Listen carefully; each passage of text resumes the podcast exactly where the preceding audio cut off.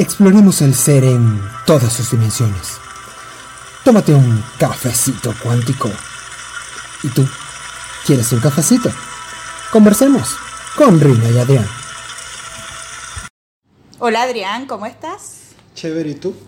Muy, muy bien. Menos mal que te veo, porque sabes que esta semana he querido conversar contigo acerca de la espiritualidad. Muchos, eh, me incluyo yo, antes de ahondar en este mundo, tenemos el concepto como que de espiritualidad era algo así como que monjes tibetanos en su monasterio o la gente rezando en las iglesias. Metidos en una cueva por Exacto, 20 una años. cosa tal cual. Eh, bueno, hay un monje que estuvo 50 años allá en el Tíbet comiendo, metido en una cueva, 50 años comiendo naranjas. Cuando él salió de esa cueva, la piel de él olía a naranjas. Toda su piel, todo él olía a naranjas. Estuvo solo comiendo naranjas en meditación. Entonces, uno asocia mucho, coño. Espiritualidad. Me va a perdonar, pero no me voy a lanzar 50 años a la cueva, lo siento, o sea, Perdóname, pero yo no. no. Necesito ir al mall, necesito ir al centro comercial, necesito, cómprame. o sea, nada. Este, entonces yo tengo algo aquí que quiero compartir contigo, lo voy a leer.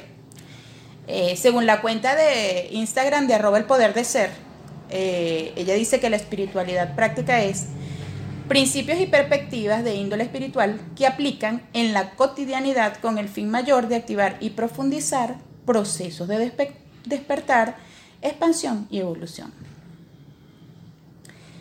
Entonces, a mí me parece muy interesante porque la espiritualidad no necesariamente tiene que ser, eh, ay, me fui a rezar el domingo y ya. O sea, cumplí mi cuota espiritual, como que ladilla, tengo que, tengo que rezar hoy domingo.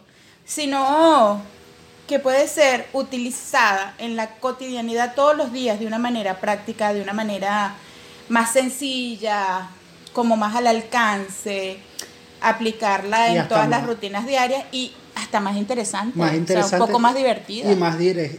Perdón. Ya va. Que, se me fue la palabra y se me enredó la lengua. no importa, normal. más fácil de digerir. Porque Exacto. generalmente también una de las cosas que, que nos aleja en un principio, y lo digo por experiencia propia, es que a veces la veía como muy complicada, Claro. como muy lejana.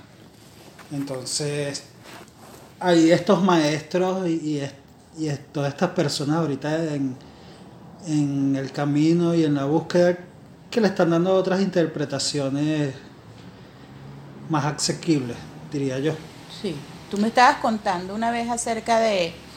Cuéntame nuevamente acerca de lo de los estudios que estaban haciendo sobre la- los beneficios de la meditación, todo esto. Sabes que yo dispensa, que es el que estoy leyendo últimamente mucho, Sí. eh, yo estaba leyendo el libro Sobrenatural o en inglés Supernatural. Eh, y él básicamente lo que propone ahí es esto. O sea, generalmente nosotros buscamos cambios en nuestra vida cuando entramos en colapso. O sea, cuando llegan desgracias a nuestra vida, eventos muy fuertes que nos obligan a movernos. O sea, no es ni siquiera que lo hacemos por voluntad, sino es que la situación nos obliga a, a buscar algo más. Entonces la propuesta de él es porque esperar, esperar. Hoy estoy pero... On fire, papito, tranquilo. Eh, porque esperar eh, que llegue eso si lo podemos hacer desde el gozo, desde el disfrute, de- Claro. desde otra visión. Y una de las cosas que él habla siempre es eso, o sea, que no tenemos que ser, y en su libro ese sobrenatural, es lo que él se propone básicamente. O sea, que no tienes que ser el monje eh, metido en la cueva sus 50 años comiendo naranja, o la monja que hizo votos de silencio y se enclaustró. O sea, no tienes que ser, o sea, la espiritualidad de ahora no tiene que ser lo que era antes. O sea, hasta esos paradigmas están cambiando. Están cambiando, están evolucionando. Están evolucionando.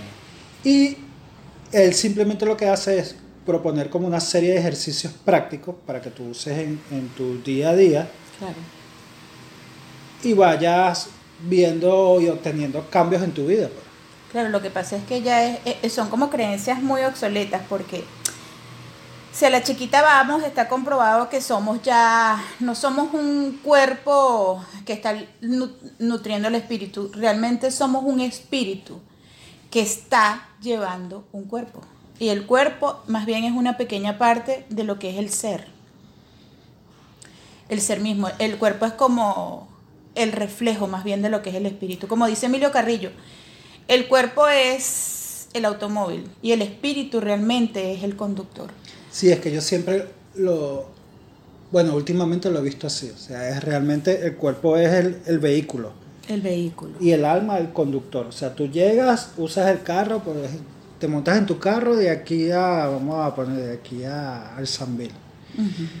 y eso es como tu día, llegas, lo estacionas en el Sanville y te bajas, y dejaste el carro ahí y te fuiste por otro lado, o sea, el alma, cuando, bueno, yo lo veo así, en la noche cuando me acuesto, el alma va hacia donde ella vaya, porque realmente no sé hacia dónde va, pero mi cuerpo que es el vehículo se queda allí, Claro. estático, hasta que el alma vuelve nuevamente a utilizar el vehículo para vivir las experiencias que ella decidió vivir. Bueno, en el libro Come, Ama, Reza, eh, ella dice algo eh, exactamente como lo dice, no sé, voy a tratar de parafrasearla. Ella dice, soy eh, algo como que soy Dios experimentándome como Rina aquí en el mundo, es algo así. O sea, somos esa conciencia que muchos llaman Dios, divinidad, eh, qué sé yo, El campo... el campo, experimentándose aquí como nosotros. Entonces, ese, ese campo lo que aspira es que seamos nosotros. Hemos escogido ciertas experiencias para vivirlas aquí. Es como la linterna, como dice Emilio Carrillo. Eh, de donde sale la luz, que es la linterna, es la conciencia. A medida que esa luz se va alejando, ella se va como amplificando y nosotros todos somos parte de esa luz, que es la fuente, la fuente también primaria. Sí, es como decía Alina Custode en un taller que nosotros hicimos con ella, que la conciencia es el océano y nosotros somos todas las góticas de agua que conforman ese océano, que generalmente no recordamos que somos parte del océano. Y ahí es como que está el trabajo, pues. Alguien comparó la conciencia en estos días como una ma- con una masa para hacer arepas. Y las arepitas somos nosotros. Entonces, este, bueno, yo soy una reina pepiada. Tú sabes que ese ejemplo de la arepa yo lo pensé una vez meditando acerca de que hablamos que Dios es amor. O sea que el amor es la energía primordial, ¿no? Y leyendo en estos días conversaciones con Dios, me vino el ejemplo de la arepa otra vez a mi mente. Porque Dios estaba tan consciente a nivel de conocimiento, es lo que dice en ese libro, de quién era Él, pero en la experiencia él todavía no sabía, o sea, él, él tenía todo el conocimiento de quién era él, de quién era él. Ay, por Dios. Hoy estoy pero fine, de quién era él, pero Date, papi, date. Date que no, no, no, no te preocupes. En la experiencia todavía no lo sabía. Claro, Y de ahí, de ahí surgimos nosotros. claro. eh, para él poder experimentarse. Entonces, de ahí es donde nace, hablan ellos de la dualidad, donde se descompone el amor y el miedo y a su vez va bajando y va bajando y va bajando. Claro. Entonces, una manera como más accesible de verlo es eso, es como tú hacer una arepa o un plato que te guste. No sé, una torta. Cuando tú poniendo la torta, vamos a poner la torta como la energía del amor de la fuente, la, la- la primordial. Pero esa torta se compone de muchos ingredientes que no sabemos cuáles son cuando probamos la torta. O sea, tú pruebas el, re- el resultado final. claro. Pero ahora cuando empiezas y separas todos los ingredientes, entonces pruebas harina de trigo sola y no te gusta mucho el sabor, que puede ser, vamos a poner la harina de trigo como, no sé, la tristeza o el dolor. Eh, la sal, eh, eh, azúcar, agua, cuando vas probando eso por separado, tiene un distinto sabor a cuando está, Claro. a cuando está junto. Y supongo yo que entonces en esa misma, como lo está simbolizando, esta batuqueadera, esta menequeteadera, ¿qué nos dan? Llamémoslo experiencias que se sienten desagradables, tristes, dolorosas. Eh, viene siendo esto, pues las experiencias que nos ayudan a que los ingredientes se unan y hagan una rica torta. Torta, Exacto. Ok. Entonces, fíjate, para llegar a, a- a- a este punto donde hemos lle- llegado de cómo hemos ido evolucionando en el concepto de espiritualidad, porque cada quien tiene su concepto de espiritualidad, pero como la humanidad ha ido evolucionando con respecto a la espiritualidad, hemos necesitado prácticamente que la ciencia avale los beneficios de la espiritualidad y que señale como quien dice, eh, que nos dé como pruebas fehacientes. Hay un instituto eh, que se llama HERMAT, que está en Estados Unidos, que ellos dicen que las emociones, los pensamientos, tienen una energía, como todo es energía, como todo es espiritualidad.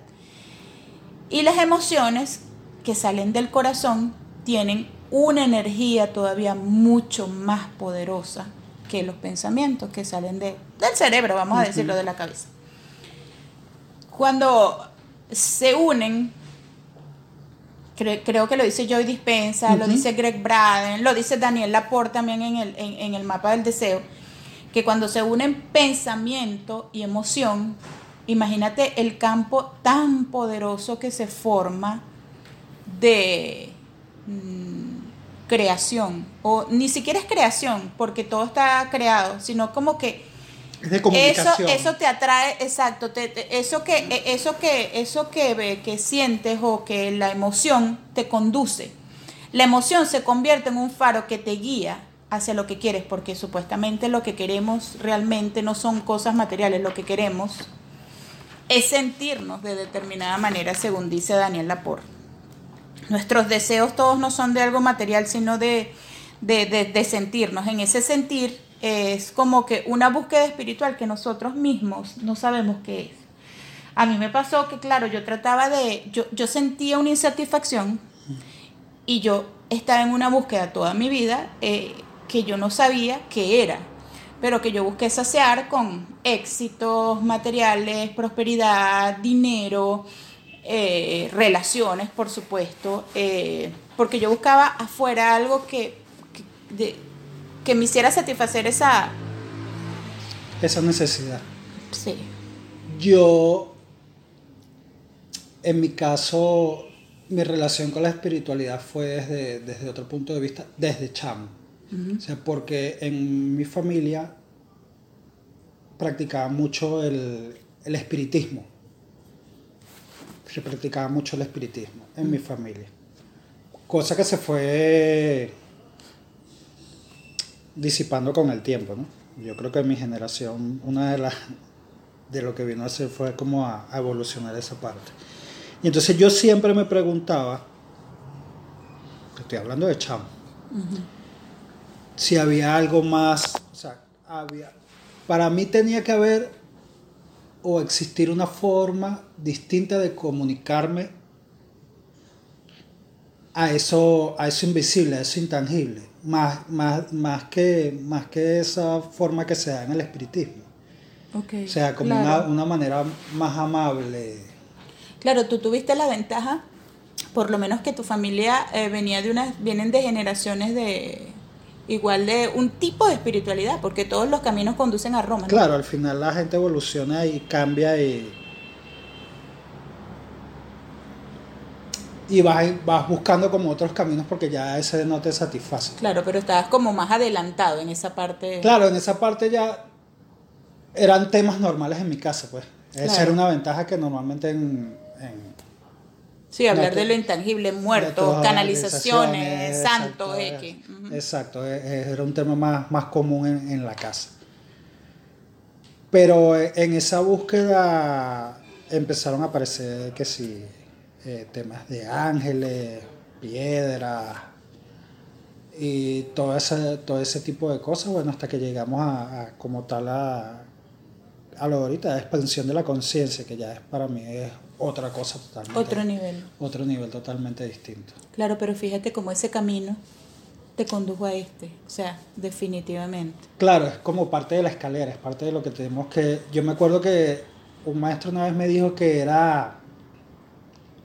Que ese escalón, alguien le hizo una pregunta sobre eso y le dijeron que ese escalón es necesario para que tú entiendas que hay algo, algo más allá. Porque generalmente Claro. nos resistimos a la idea de que hay algo más allá de, de lo que podemos percibir con, nuestra, con, nuestro, Sí. con nuestros Por eso es que hay algo que yo eh, siempre he creído, valga la redundancia por lo que voy a decir, que no podemos volver cada creencia a piedra. Nosotros vamos eh, mm, como viajando en diversos estados de conciencia, ¿no? Para no decir niveles ni escaleras ni nada de eso, porque son diversos estados de conciencia. Entonces, si yo me aferro a esta creencia, yo la vuelvo piedra. Al volver la piedra, yo me vuelvo inflexible con respecto entonces a otras creencias, no me abro a creencias nuevas. Entonces, no, porque yo soy tal, esto es así, entonces el ángel Miguel y no- o eh, qué sé yo, tiene que ser la meditación zen, y si no es la meditación zen, no, y si no es la meditación Ishaya, y si no es esta, por aquí es que es el camino y por aquí no. Y yo me he dado cuenta que es un camino tan personal, pero en mi caso yo he tenido es que aprender a fluir en las creencias, a no volver cada creencia que encuentro piedra, sino a que se vuelva agua la creencia, que sea agua y yo fluir de esa creencia, nuevas creencias, porque definitivamente este camino no termina. O no sé si termina. Eso yo no lo puedo afirmar. No, es que no sabemos. Va cambiando. Va definitivamente va cambiando y hay métodos como para acelerarlo, ¿no? Eso de que dicen el despertar espiritual, que es eh, para algunos eh, dramático como, como el de Eckhart Tolle, que él eh, eh, tuvo su despertar espiritual fue a raíz de una vida muy de mucha angustia, depresiones muy fuertes, el cuerpo del dolor que lo llama él y la mente que continuamente le hablaba de una manera súper negativa. Eh, llegó un momento que fue tal el sufrimiento, tal el sufrimiento, que él tuvo un despertar primero y luego ya un despertar más fuerte. En estos días él tuvo una entrevista, eh, leí, perdón, no es que tuvo, leí una entrevista que le hizo a alguien por ahí y él estaba contando que a pesar de ese despertar, él tuvo que seguirse preparando porque muchas veces, a pesar de ese despertar, el, la mente, ego, que le llamamos también algunos, lo seguía como jalando, jalando a la vida académica, eh, era como que si eh, el ego siempre va a seguir, la mente siempre va a seguir. Entonces cuando él, eh, a pesar de que él ya había tenido ese despertar, a pesar de ello, él decía que la mente seguía. Cuando él eh, eh, hizo como una radicalización de su despertar, e incluso él, él salió de lo que era la vida académica, de la seguridad de que le brindaba la vida academ- eh, académica y el estatus, eh, y se entregó de lleno a su llamado, eh, todo fluyó para él, dice que mucho más fácil. Bueno, es que incluso cuando tuvo su primer despertar, él cuenta que todo en esa vida académica también se le daba muy fácil, muy fluido. Entonces, fíjate, mucha gente cree que este camino de espiritualidad es un camino de dificultades. Que coño, que la dilla, estarse viendo, estarse observando, que la espiritualidad, que la vaina, que la meditación. Cuando definitivamente a mí como camino me ha brindado una vida mucho más fluida. Sí, es que el tema. Hay una frase que se me quedó grabada a mí de, de una meditación antes de mi cumpleaños. Y fue algo así como lo que tú decías ahorita de no vuelvas nada piedra, pero era decir, o sea, no te apegues a ningún camino, eso fue, yo digo que eso fue como de regalo mi cumpleaños. No te apegues a ningún camino, fluye y sigue a tu corazón. Y es que nos desconectaron tanto de nuestras emociones. Nos dejamos desconectar. Sí, pero es que en, en el caso de, de nosotros es porque es algo como cultural. O sea, lo que hablábamos en pocas pasadas, o sea, a los niños, a, lo- a los varones de pequeños no llores, eh, o sea, en fin, no expreses tus sentimientos. Claro. Y a las mujeres, no sé, le, le- le dicen que expresar sus emociones, que como un video que vi Tú que... sabes que Doménico, disculpa que te interrumpa, cuando el papá le dice no llores, él me pregunta a mi mamá, ¿por qué mi papá no me deja hacer? Y yo, qué maravilla. Disculpa, continúa. me hiciste pero que me acordara de eso. No, pero está bien porque son, es- son generaciones distintas y ya ellos vienen con otro chip, gracias a Dios. Vienen con otro chip. Pero es eso, porque al final ese es el lenguaje con que nos conectamos con, con el universo, con el todo, con la fuente, con la mente suprema, con Dios, como con quien, con el nombre que le, que, que le querramos dar, es a través de las emociones. Sí. El pensamiento es el lenguaje de, de la mente, pero las emociones es el lenguaje de- de- del corazón. Sí. Claro, cuando lo que hacen en ese Yo instituto... pienso que, yo pienso que, que el, el, eh, nuestro ser superior, nuestro ser más elevado, tengo yo, por lo que he leído e interpretado, que nuestras emociones es realmente el lenguaje con el que nos está hablando nuestro ser superior. Ese ser superior que está conectado a nuestra alma y esa alma que está conectado a la conciencia. Entonces, claro, em, decir a veces lo que uno siente de algo eh, es indescriptible porque es una emoción fuerte. Sí. Y describirla a veces es... No, es que a veces es muy difícil colocar palabras para poder describir esos momentos de, sí. de conexión. Y que no necesariamente solamente esos momentos es la espiritualidad, ¿no? No. Estos momentos se viven a medida que uno se va trabajando, pero mm, mi concepto de espiritualidad cambió, o sea, ya la espiritualidad para mí no es personas hablando suave, bajito, recitando mantras.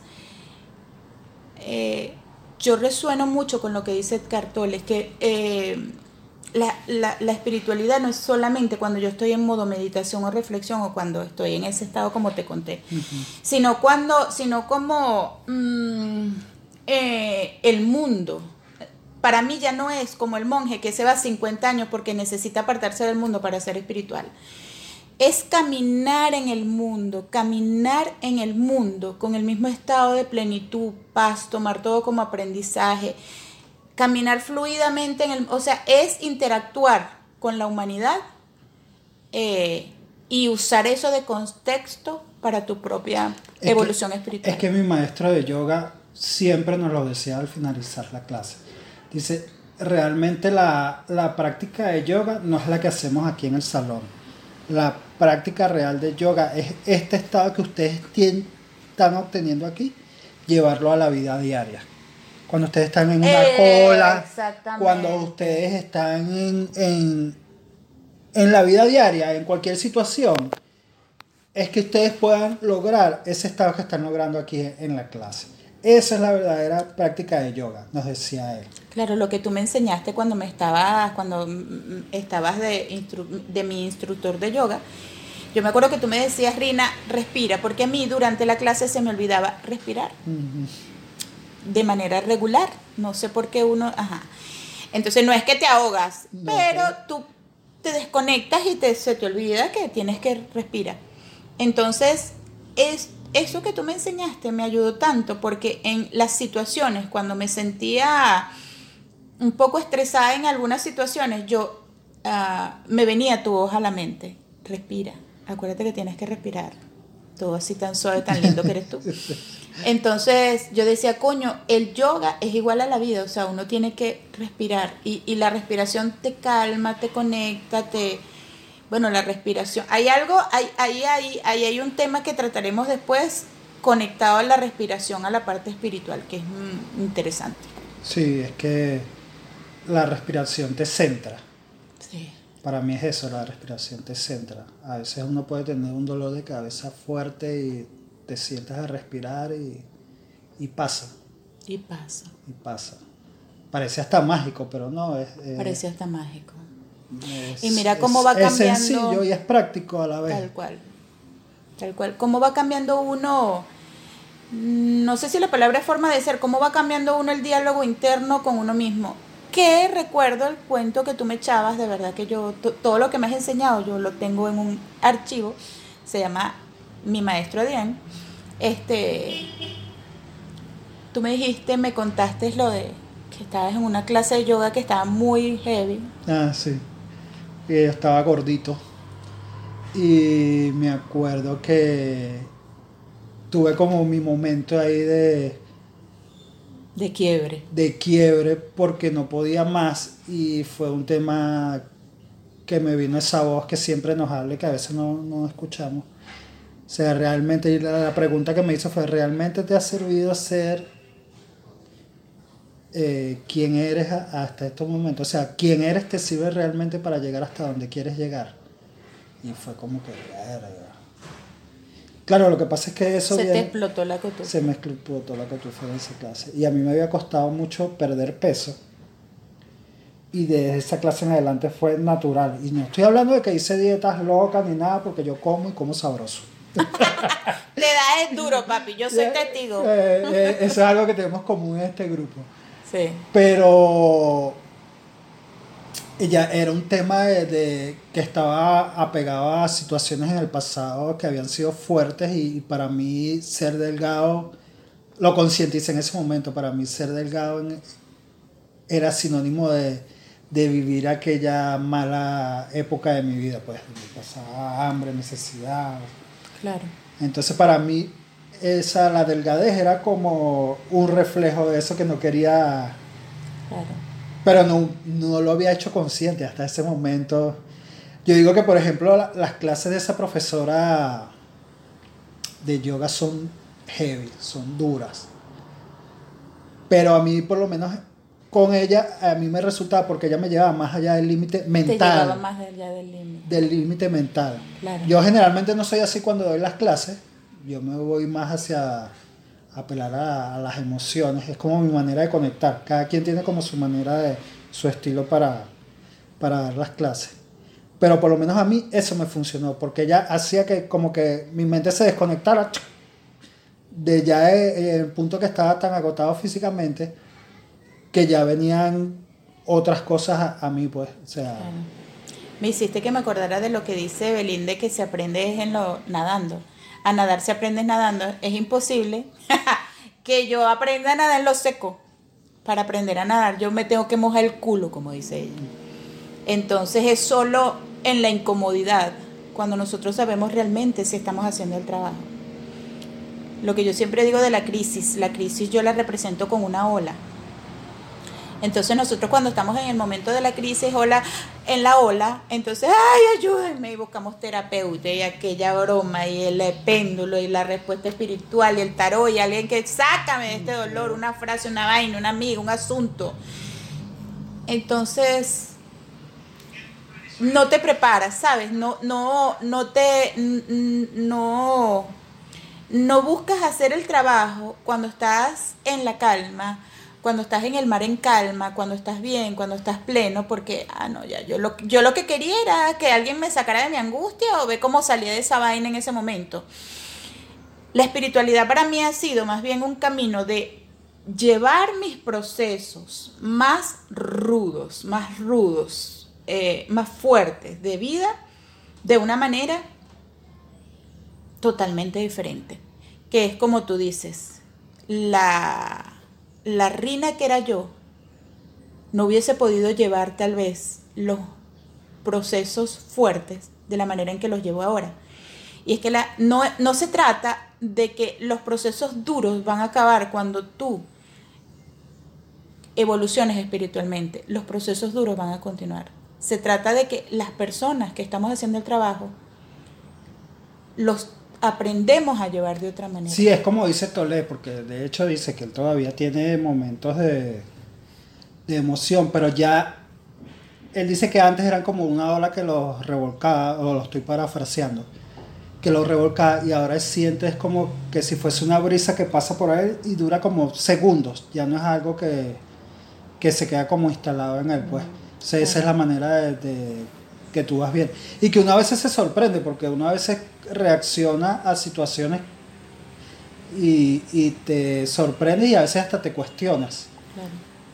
Porque es como, pero yo no reaccionaba antes así. Tal porque- cual, lo que, Pues, tal cual, uno se cuestiona porque, bueno, importante, parte de la, de la autoobservación, de uno mismo hacerse la revisión, porque fíjate, cuando no se trata de huir de el asunto, el problema, eh, lo que se está pasando de la ola. No se trata de huir, de buscar, Dios mío, tengo que hacer unos mantras, tengo que salir de esta angustia. No. Se trata de que, ok, angustia, aquí estás, tristeza, depresión. Muéstrame, pues. O sea, hay que tener guáramo, Claro. hay que tener un trabajo hecho, hay que, hay que saber cómo. Claro, y por ejemplo, eh, en tu caso tú tienes la autoridad porque, digo la autoridad por decirlo de alguna manera, porque tú has vivido esos procesos fuertes, pues de una depresión postparto fuerte. Una depresión postparto que, que, que yo pensaba, ya yo pensaba de cómo, me, no, cómo me iba a suicidar, cómo yo me iba a matar. Ya yo estaba en mi cabeza haciendo el plan de cómo yo, ajá, tal cual. Eh, y de verdad que eso es una de las cosas más fuertes que me han y muchas, muchas cosas que me han pasado así, pues, o sea, todos, todos los seres humanos, pues, pero yo, eh, todas esas cosas realmente siempre buscaba, buscar ayuda no está mal, pero tiene que ser una ayuda que te ayude a ti mismo a empoderarte, a, a accesar a las herramientas internas, a que te enseñe herramientas también. ¿Sabes? No que, mira, mándame la pastilla que me saque esto ya, no quiero sentir, no quiero sentir, no quiero sentir. En ese momento yo sí necesité medicación y a raíz de eso eh, yo empecé a, a- a- a- buscar ya la autoayuda ya ahí me era obsoleta para mí. Ahí fue donde yo empecé a buscar un camino de gracias a Dios le agradezco esa depresión aunque en su momento era una cosa que no podría describirte, pero fue realmente muy fuerte. Ahí hay, eh, bueno, muchas cosas que uno aplica en el proceso de que uno va aprendiendo en lo que es la, eh, el camino espiritual, ¿no? Que tenemos un plan, Adrián y yo, Sí, de enseñarles algo más adelante bien chévere entre, esperemos que, que en lo que cuaje que eso va a ser muy, muy, muy, muy prontito, se los vamos a mostrar. Pero entonces, bueno, nada, siguiendo con la espiritualidad.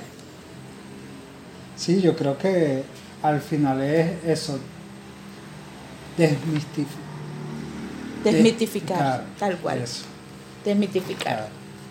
Porque a veces lo ponemos tan complejo y tan, tan asombroso que, que tendemos a, a alejarnos más bien. Y que todo es espiritual. El que se caiga coba de que eh, si queremos saber lo que es lo invisible, lo, único, lo que hay que hacer es ver eh, en lo visible. O sea, el mundo material todo el tiempo nos está mostrando es cómo estamos a nivel espiritual.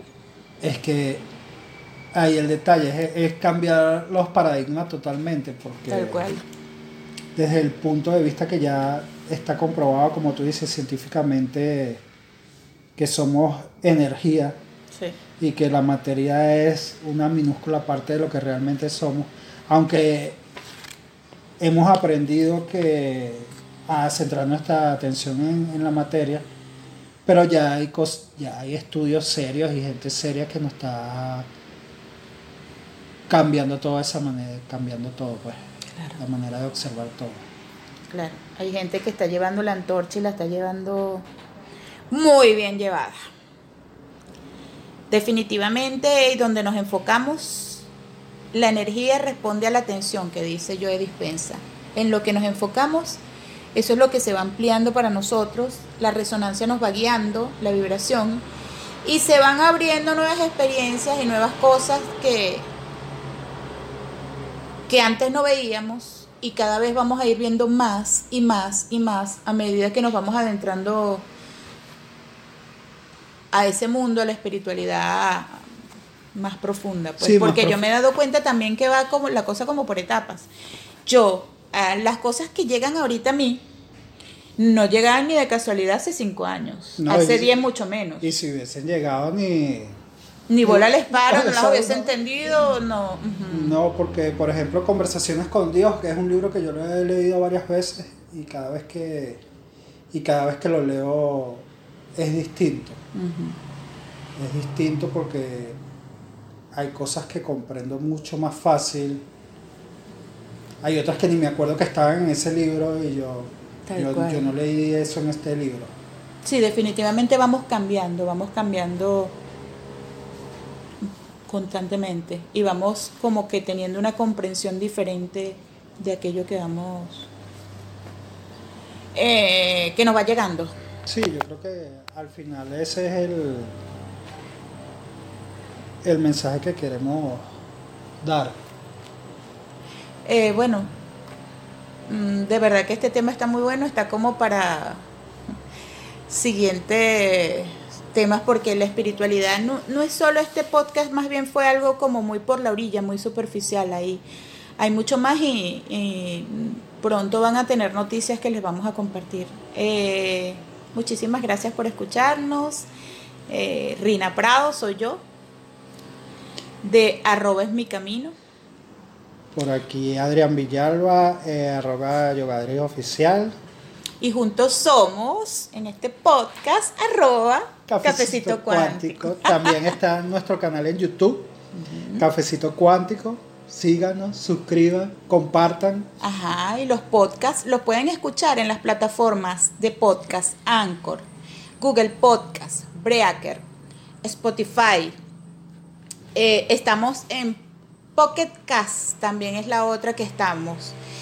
Eh, bueno, no, esperamos de verdad que, que- que les guste, que nos sigan eh, y que vayan más allá, no nos crean, no nos crean, pero este, cuestionen lo que decimos, pero indaguen, investiguen, busquen. O sea, eh, yo por mi parte puedo confirmar que este es el camino de verdad que, que mucho más pleno para mí. Sí. Y bueno, Gracias. gracias. Chao. Chao.